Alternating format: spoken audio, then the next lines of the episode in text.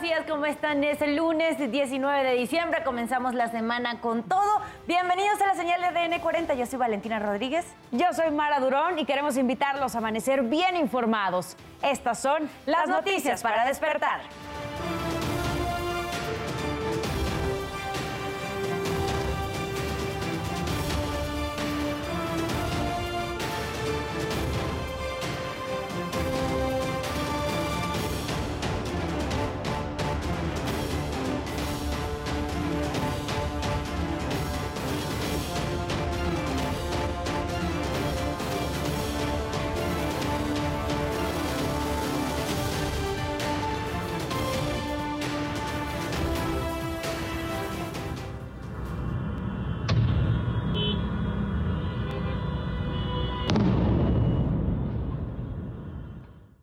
Ambulancia se incendia y explota sobre Avenida Revolución cuando trasladaban a un paciente. No se reportaron lesionados.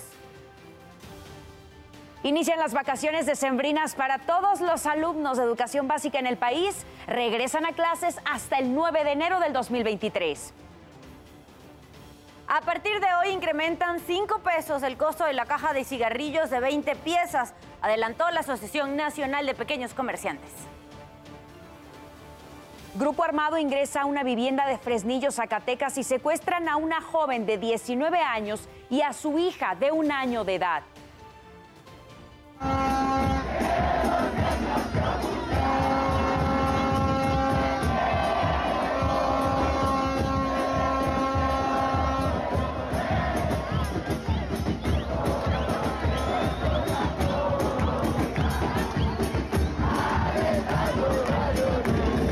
Celebraron aficionados en el obelisco de Buenos Aires la tercera Copa del Mundo de la selección argentina. No se pierda más adelante la buena noticia del día. Le mostraremos la historia de superación de un albañil que busca concluir los cursos de eficiencia energética y procesos de sustentabilidad que ofrece la UNAM para profesionalizarse. ¿Y qué pasó durante la madrugada de este lunes? Nos los cuentas tú, Isidro Corra. Adelante. Muy buenos días. ¿Qué tal amigos? ¿Cómo están? Muy buenos días. Hace frío esta madrugada en el Valle de México. ¿Qué ocurrió durante esa guardia nocturna? Enseguida les ofrezco un resumen en materia policíaca. Por lo pronto, tres heridos graves dejó el choque de un auto contra la barra de contención del periférico Río de los Remedios a la altura de Gran Canal, en la Junta San Felipe de Jesús, esto en la alcaldía Gustavo Madero. El exceso de velocidad, aunado a la falta de precaución al conducir, provocó este aparatoso percance. Tres personas resultaron lesionadas, dos hombres y una joven, los cuales resultaron con golpes en diferentes partes del cuerpo. Uno de estos hombres quedó atrapado en este automotor, fue liberado por paramédicos que llegaron de varias ambulancias a este punto. También llegó la policía preventiva para acordonar el eh, lugar y los heridos fueron llevados por ambulancias a diferentes hospitales. La circulación resultó ligeramente afectada sobre el periférico Río de los Remedios de la vía Morelos con dirección hacia la zona de la vida central. Amigos, el reporte que tenemos esta mañana. Gracias Isidro por toda la información. Ahora bien, la invitación como siempre es a que navegue, que visite nuestro portal www.adn40.mx. Encontrará información 24-7, la que usted requiera, economía, política y el mundo.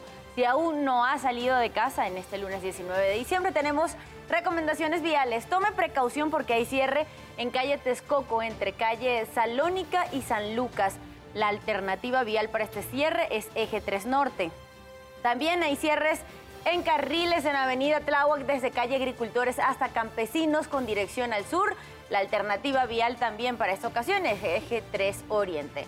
Ahora bien, ¿qué nos depara el pronóstico del tiempo el día de hoy? Tómenlo en cuenta, siguen las bajas temperaturas para todo el territorio nacional, pero sobre todo para la zona norte del país. ¿Por qué? Porque hay una masa de aire frío interactuando con esta corriente de chorro polar. ¿Qué va a afectar? Afectará toda la zona norte con estos dos canales de baja presión. Se pueden esperar incluso caídas de aguanieve para Chihuahua y para Sonora, incluyendo Durango, bajas temperaturas entre menos 5 grados a menos 10 grados.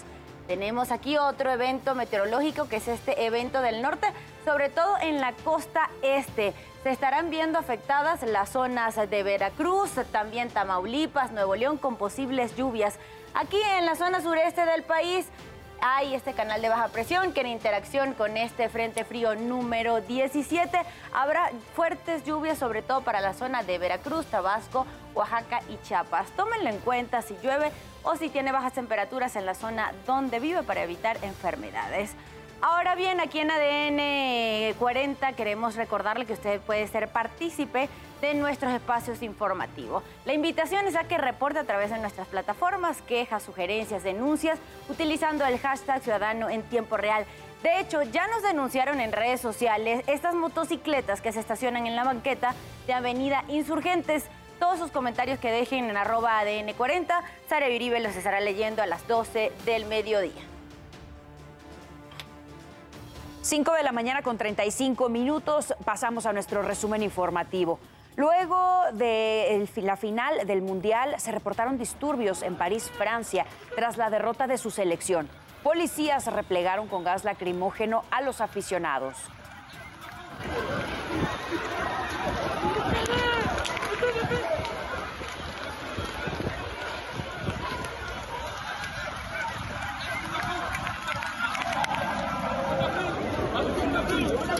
Imágenes fueron difundidas en Chalco, Estado de México, para que sean denunciados. Pongan mucha atención. Son dos sujetos que robaron empleados y a comensales de un restaurante en calles de ese municipio. Les arrebataron celulares y dinero. Los delincuentes iban armados con pistolas.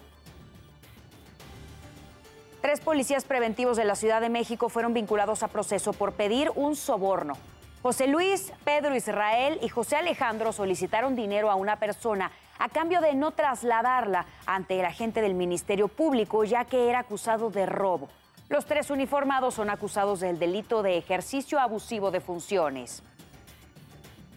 Los centros de verificación vehicular de la Ciudad de México darán servicio en horario especial los días 24 y 31 de diciembre. En ambas fechas el servicio será de 8 de la mañana a 2 de la tarde. Los días restantes ofrecerán su servicio de manera normal de 8 de la mañana a 8 de la noche. 5.37 minutos de la mañana pasamos a asuntos de urbe. Le quiero mostrar esta explosión de una ambulancia. El siniestro ocurrió el día de ayer, ayer domingo, alrededor de las 2 de la tarde sobre la avenida Revolución en la alcaldía Miguel Hidalgo. Los reportes indican que el personal que operaba la ambulancia observó que se comenzaba a incendiar la unidad. Cuando descendieron, notaron que salía humo debajo del asiento del conductor y de inmediato sacaron al paciente que trasladaban y lo retiraron del lugar. El cuerpo de bomberos llegó para extinguir las llamas que calcinaron en totalidad la ambulancia. Por fortuna no se reportaron personas lesionadas.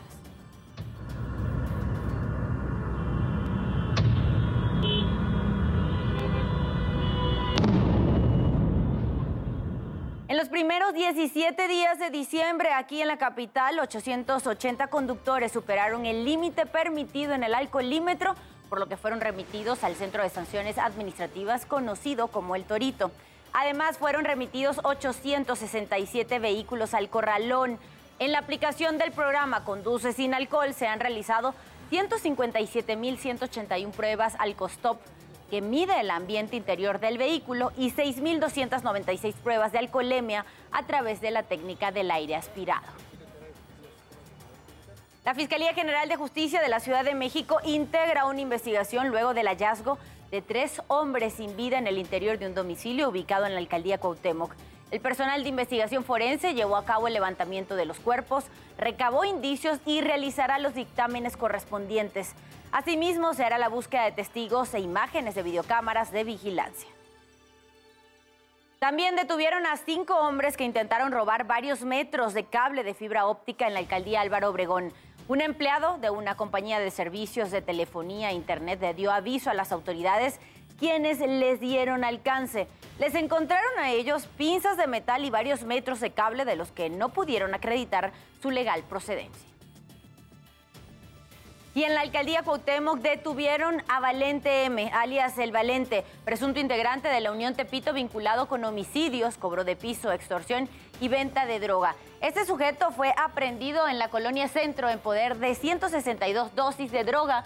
Además, se le relaciona con un sujeto apodado El Trompas, también generador de violencia.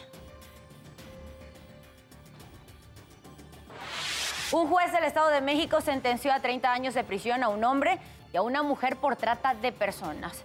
Ivonne Vadillo Flores entregó a su hija a Luis Enrique Rivas Suárez con el fin de abusar sexualmente de ella. Los hechos ocurrieron en septiembre del año 2018, cuando Ivonne tomó fotografías a su hija de nueve años y la subió a su perfil de una red social para ofrecerla a cambio de dinero. Meses después, la mujer entregó a la menor de edad a Luis Enrique y se la llevó a vivir al municipio de Teotihuacán.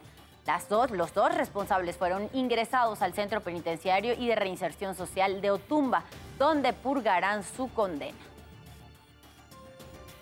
5 de la mañana con 40 minutos. En temas internacionales, ayer, 18 de diciembre, se conmemoró el Día Internacional del Migrante. Fue proclamado por la UNESCO en el año 2000 con la finalidad de resaltar las dificultades que enfrentan quienes abandonan su país para tener una mejor calidad de vida. De acuerdo con cifras oficiales, el Instituto Nacional de Migración, este 2022, México ha contabilizado 27.5 millones de dólares en remesas enviadas por connacionales en el extranjero.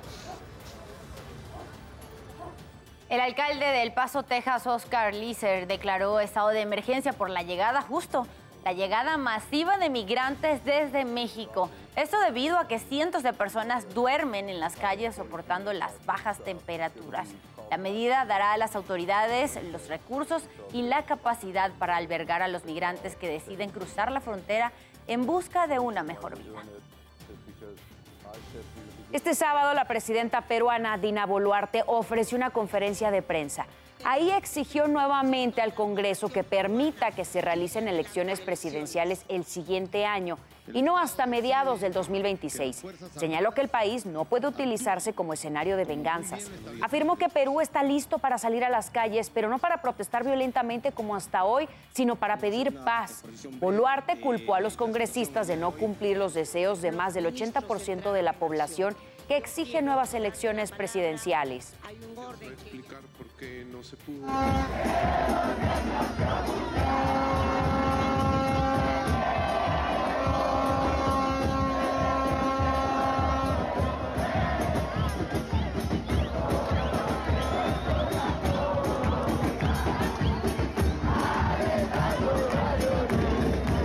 Y así fue miles de aficionados albicelestes festejaron el triunfo de su selección en el Mundial. Fue una final cardíaca al enfrentarse en penales contra Francia, selección que alcanzó dos veces a los sudamericanos en el marcador con un triplete de Kylian Mbappé. Cinco mundiales, 26 juegos y 16 años tuvieron que pasar para que el futbolista Lionel Messi levantara la Copa del Mundo. Después del triunfo de Argentina en la Copa del Mundo, el presidente de ese país, Alberto Fernández, a través de su cuenta de Twitter, felicitó a la selección y agradeció a los jugadores y al equipo técnico. Señaló lo siguiente, son el ejemplo de que no debemos bajar los brazos, que tenemos un gran pueblo y un gran futuro. También se unió al festejo el presidente López Obrador, quien escribió a través de Twitter, Argentina por profesionalismo, justicia y como un mandato divino. Oigan, detuvieron a la actriz Taranet Alidosti por iniciar las protestas contra el régimen iraní. Ocurrió luego de publicar una fotografía en redes sociales sin utilizar un velo y sosteniendo un cartel que decía Mujer, vida, libertad. En 2020, Alidosti recibió una condena de cinco meses por criticar a la policía moral. También en Irán piden justicia por Amir Nas Asadini, futbolista condenado a muerte por protestar contra el régimen. Esta es la información. Este mundial, la FIFA y Qatar han dejado sentir su influencia en el mundo. Sin embargo, no usarán ese poder o el mensaje del fútbol para evitar que Irán ejecute a Amir Nasser Asadini, el futbolista iraní cuyo único crimen fue protestar por la continua represión ejercida contra las mujeres. Los únicos esfuerzos que continúan exigiendo a Irán que levante la condena son las casi 500.000 firmas de una petición de change.org. También los de la Federación Internacional de Futbolistas Profesionales. Só que ningún país paró de jugar fútbol. Ningún país paró de jugar al fútbol. Y por eso, ningún futbolista está con Amir. Él fue condenado a muerte. Forte, firme. Y él fue condenado a muerte. Aún se desconoce cuándo será la ejecución de Amir, quien será colgado desde una grúa en Teherán pero la fecha será fijada al término del Mundial. Y por supuesto, no es la primera vez que vemos el fútbol en el punto de mira de la represión de Irán. Amir no es el único amenazado por el régimen. La selección iraní despertó la furia gubernamental al negarse a cantar su himno nacional, lo que provocó que sus familias fueran amenazadas. Pero esta represión no es única de países fundamentalistas. Naciones como Cuba, Nicaragua y Venezuela son conocidas por ejercerla para mantener el control. Esto ha obligado a muchos deportistas a huir en cuanto se presenta la oportunidad. Solo en Cuba, más de 800 atletas han huido de la dictadura castrista en los últimos 10 años. Esto ya encendió las alarmas en el régimen de Díaz Canel, que ha perdido campeones y grandes prospectos de cara a los Juegos Olímpicos de París 2024. En Nicaragua, a la nadadora Michelle Richardson le costó años representar a su país. Todo porque algunos familiares habían abandonado Nicaragua. Qatar 2022 llega a su inexorable fin, uno en el que no se pronunciará en favor de Amir y que se sumará a innumerables eventos deportivos que han fallado en transmitir el mensaje de paz y entendimiento que predican. Maris Espinosa, Fuerza Informativa Azteca. Usted ya está bien informado y con todos los datos que necesita saber antes de salir de casa. Manténgase conectado en todas nuestras plataformas porque ADN 40 siempre conmigo.